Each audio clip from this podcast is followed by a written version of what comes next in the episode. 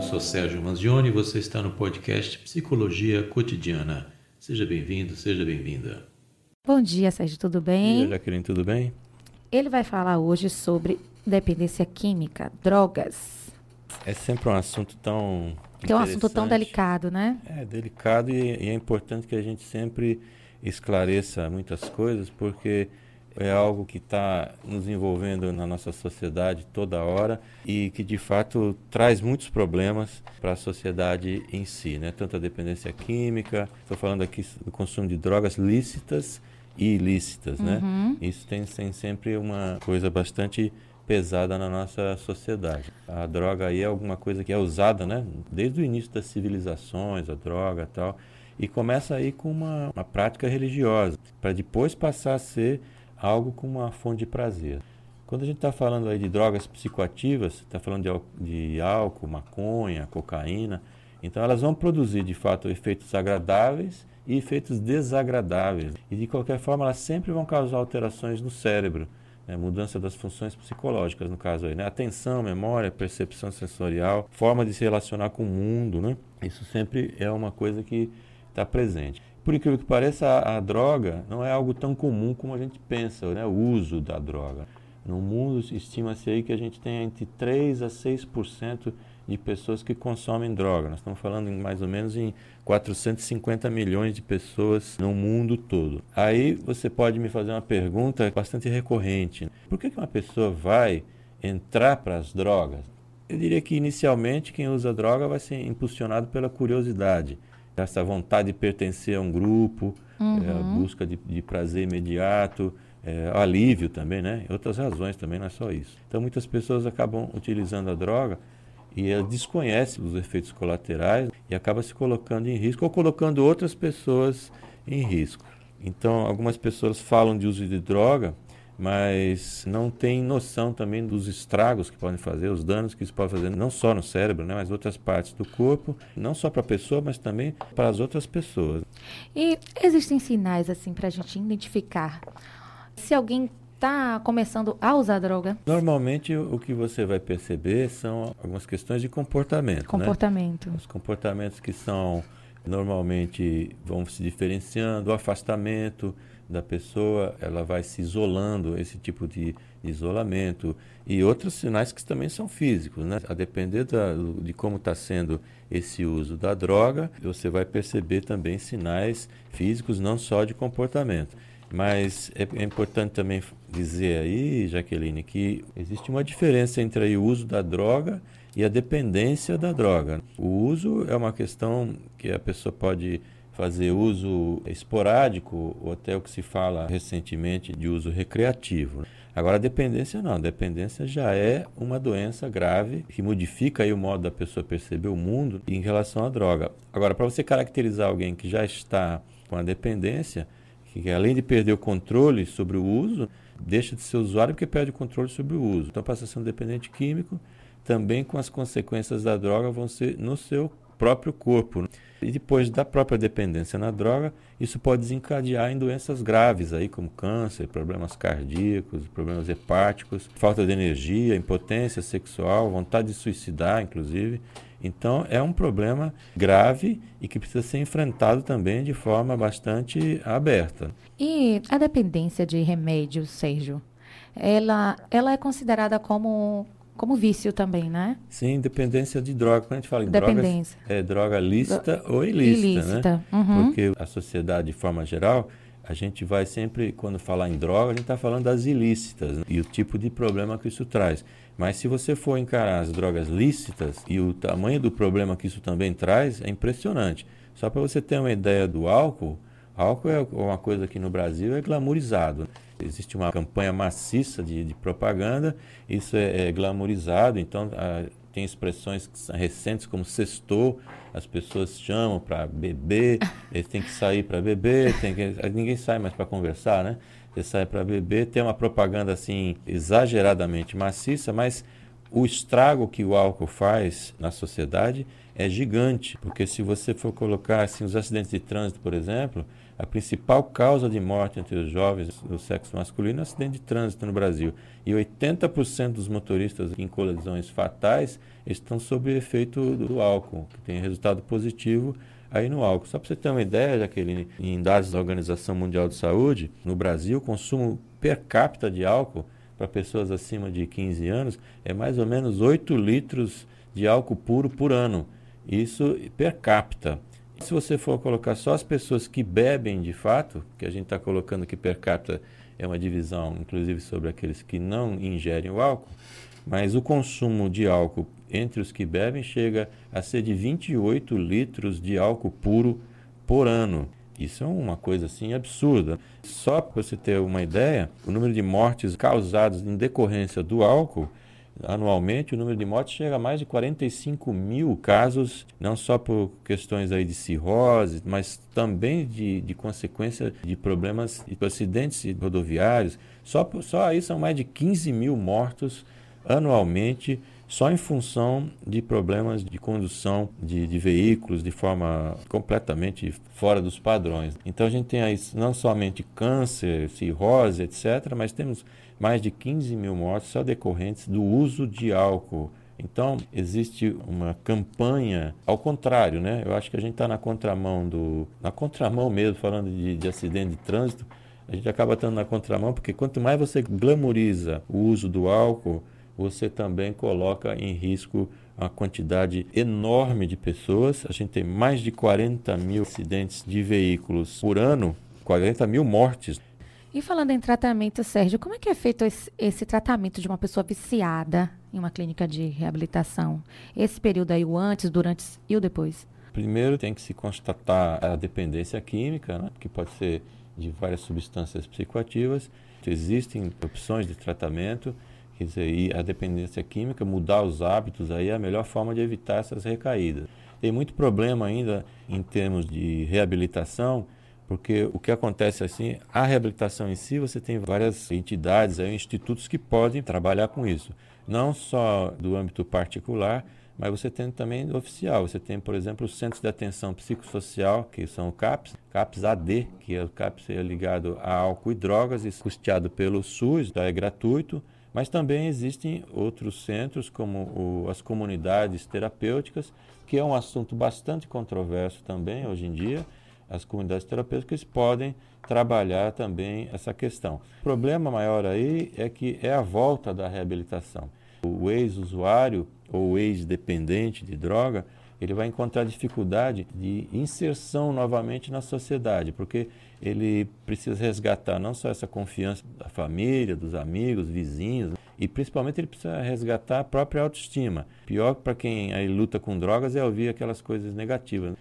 Ah, já já ele vai cair de novo. Se aparecer um crack, ele pega de novo. E pior não é isso, é ofensa, né? O cara ser chamado de bandido tal. Que é uma outra coisa aí interessante, viu? Que eu vou emendar uma coisa na outra aí, viu, Jaqueline? Que é a discussão muito recente agora, dessa semana, sobre a retirada, a modificação do Conselho Nacional sobre Drogas, que foi modificado agora nesta semana aqui, por decreto presidencial, onde você tira da composição do conselho, você tira profissionais como médicos, que eram indicados pelo Conselho Regional de Medicina, o Regional não, Federal de Medicina. Você tira enfermeiros, tira psicólogos do conselho e transforma esse conselho só em um conselho que vai dizer sim, em que você não trabalha com o contraditório. Então o governo está dando um retrocesso, porque vai ter um conselho para dizer amém. E isso é um passo atrás. O próprio presidente da República ele declarou que no governo dele não tem essa história de descriminalização do usuário. Então, para o governo federal, ele indica que o usuário ele tem que ser criminalizado. Então, é um contrassenso, é uma volta realmente à Idade Média, Isso. porque você, você não pode trabalhar com uma pessoa que é usuário ou dependente como se ele fosse bandido. É a mesma coisa que você culpar um carteiro porque ele trouxe uma notícia ruim, uma carta ruim para você, a culpa uhum, é do uhum. carteiro. Claro. Então, usuário e dependente ele tem que ser tratado de uma forma adequada pelo Estado e não ser colocado à margem, ou então com esse tipo de preconceito, já essa coisa preconcebida de que o usuário é vagabundo, que o usuário é bandido, que o dependente ele é um atraso, ele tem que ser tratado mesmo com paulada e etc. Aqui a gente está recebendo perguntas dos nossos ouvintes. É, tem um ouvinte aqui que pergunta se a maconha ela faz menos mal do que o álcool e o cigarro. O que, é que o senhor tem a dizer? Tudo faz mal, né? porque o ser humano não é constituído primeiro para inalar fumaça, hum. né? então é difícil dizer se faz menos mal ou mais mal, porque cada organismo pode reagir de uma forma diferenciada. Se houver aí uma predisposição até genética, hoje a gente não é impossível avaliar esse tipo de risco genético, a gente não tem ainda essa, esse avanço, né? mas fica difícil saber quem é que vai usar uma droga e se tornar dependente e quem não vai se tornar dependente. Né? O que a gente sabe aí, Jaqueline, é que a exposição repetida à droga, essa precocidade no início da droga, começar a usar droga muito cedo, né? Alguns fatores sociais também e pessoais, isso aí pode facilitar o desenvolvimento de uma dependência. Então, uhum. Então, dizer que faz mais mal ou menos mal, então, aí, ao querido ouvinte, eu digo que os dois fazem mal. Temos aqui perguntas de ouvintes, viu, Bruno? Muitos ouvintes aí mandando mensagem para o nosso WhatsApp. Aqui tem uma pergunta: qual a pior droga, Sérgio? A mais, de, a mais destrutiva, assim, viciante? Isso é um conceito bastante interessante, porque não existe a pior, né? Existe assim essa compatibilidade e uma predisposição até genética, como a gente estava falando, não dá para dizer hoje em dia se qual é o tipo de predisposição genética ou não. O que, o que acontece é que algumas pessoas falam aí em uso seguro de drogas. A gente sabe, no entanto, que todas as drogas podem causar danos no cérebro, em outras partes do corpo, etc. Agora, o desenvolvimento dessa dependência vai depender aí, a exata dependência que depende, né, uhum. de alguns fatores controláveis, né? Por exemplo, o tipo da droga, o acesso que se tem a ela, a exposição precoce ou repetida e também alguns não controláveis, algumas coisas que podem te levar à dependência que são fatores não controláveis, como vulnerabilidade genética, doenças psiquiátricas ou fragilidades pessoais. Agora, você falava, ou melhor, pessoas falam em uso seguro, isso existe? A gente está sempre trabalhando, quem vai fazer uso da droga, está trabalhando sempre no risco. É como se estivesse andando numa corda bamba sem ter aquela rede de proteção embaixo. Então você não sabe exatamente essa linha tênue entre uso seguro e dependência, porque a pessoa às vezes, ah, uso seguro, seguro, seguro, e quando vai ver, já está dependente. Que é que vai caracterizar essa dependência de uma droga? Basicamente é a perda do controle no uso da droga. O dependente aí já não consegue interromper mais o uso ele começa a usar, não consegue controlar a quantidade, vai aumentando. E uma outra coisa interessante para você prestar atenção, ouvinte principalmente aí, é a substituição progressiva de atividades importantes. Então, vai trocando lazer, vai trocando qualquer trabalho pelo uso da droga. Então, essa também, a persistência no uso da droga, né, vontade e a, quer dizer, persistência mesmo trazendo efeitos negativos. Então a pessoa passa aí pelaquela ressaca da droga brava, mas mesmo assim continua. Né? E a presença da fissura, da famosa fissura, que é essa vontade muito grande, aí quase que incontrolável, de, de usar a droga. Então, tendo essas características, a pessoa já está dependente do uso da droga. Agora, essa pergunta, qual a pior droga ou não, tanto crack como heroína pode causar uma dependência já desde os primeiros hum. usos. E outras Talvez não, mas isso depende muito de cada pessoa. Como estávamos conversando antes de você chegar, Bruninho, é, sobre a declaração do presidente da República, né? Que ele falou que todo usuário deve ser criminalizado. O que é que você acha, Sérgio? Tem também a questão da internação compulsória, né? Isso. Será que seria a solução? É algo também proposto aí por esse governo? Eu acho isso um atraso, né? Eu acho que é voltar para a Idade Média aí, que é o mundo das trevas a gente já tinha falado isso aí um pouquinho, volto a frisar, que o Conselho Nacional desse assunto, né, que vai trabalhar com drogas, o presidente agora em decreto, ele retirou a presença de um dos, dos profissionais da área de saúde. Um médico, enfermeiro, psicólogo não estão fazendo mais parte disso nos conselhos. E o que faz afinal, Sérgio? Não, o governo hoje está criando assim uma, uns conselhos para dizer amém só, né? Então não, não trabalha com contraditório vai voltar isso. Por trás disso, a gente pode dizer que existe uma grande campanha aí, que é, é o favorecimento das comunidades terapêuticas, que são sustentadas na maior parte por, por igrejas evangélicas. Não estou dizendo que todas as comunidades são ruins, existem bons trabalhos sendo feitos, mas quando você pega que uma pessoa para ser internada numa comunidade, ela paga mais ou menos R$ 1.800 a R$ 2.000 por mês ainda recebe um subsídio do governo federal da ordem de mais ou menos 800 reais.